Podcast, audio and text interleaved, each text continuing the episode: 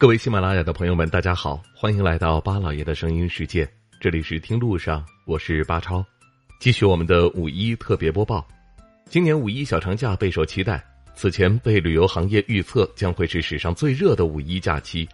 五月一号假期的第一天就迎来了爆发式的出游，高铁票、机票一票难求等久违的盛况再度出现。我们就拿杭州来做一个例子，来自于杭州市文化广电旅游局的统计。截至到二号下午的三点，五一小长假的第一天，杭州市一共接待了游客一百五十三万人次，相较于去年同期增长了百分之八十八。其中，西湖景区五十一点四八万人次，上城区二十六点二八万人次，淳安县十四点八万人次，余杭区、临平区十三点二万人次，桐庐县十点四四万人次，萧山区十点三二万人次，富阳区九点七万人次。临安区五点二万人次，建德市八点五三万人次，而接待人次前三位的景区分别是宋城景区、雷峰塔景区以及千岛湖风景名胜区。游客出行的方式是以自驾游、家庭游以及高铁游为主，乡村旅游线路尤其受到了广大游客的喜爱。这样一个熟悉的五一假期又回来了。据交通运输部的介绍。预计今年五一假期，全国铁路、公路、水路、民航发送的客运量将会达到二点六五亿人次，基本恢复到了二零一九年同期水平。其中，旅游就占了很大的一部分。如果说今年的清明假期是此前响应号召就地过年的人们开启的一场补偿式返乡的热潮，那么为期五天的五一假期就是一场补偿式的旅游。从目前全国各热门旅游目的地、景区和酒店住宿、高铁、飞机一票难求的火爆情况来看，熟悉的五一真的又回来了。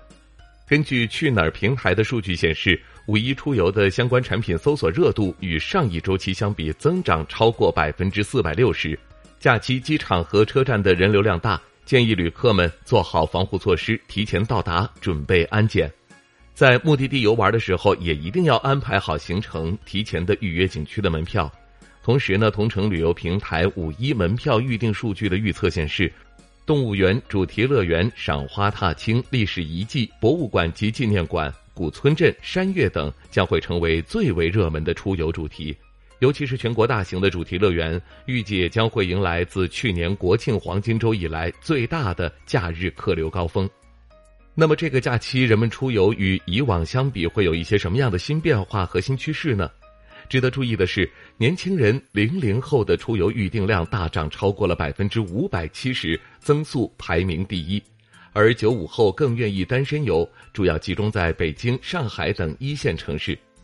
有意思的是，随着旅拍渐渐成为了出去玩的标配，几乎每个年龄段的人都热衷于旅拍。这其中就出现了有趣的两头热现象。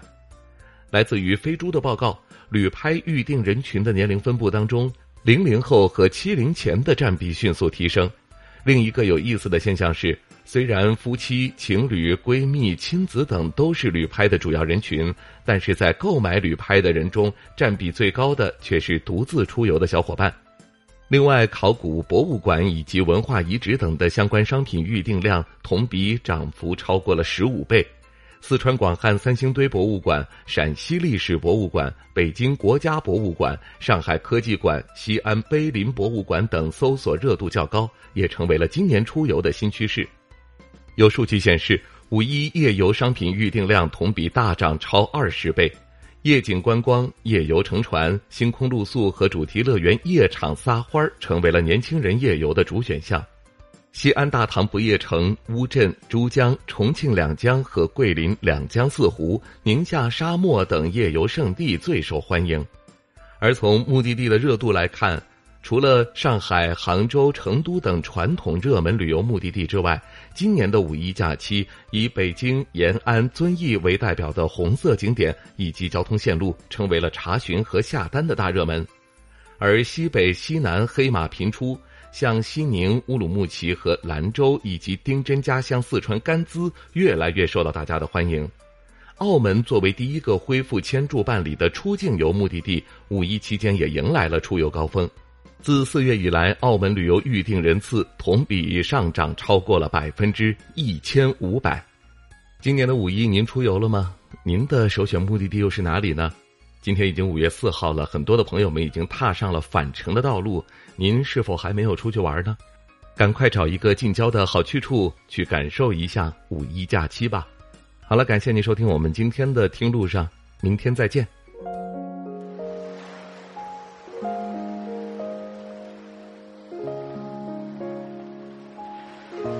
人之所以爱旅行，不是为抵达目的地，而是为享受旅途中的种种乐趣。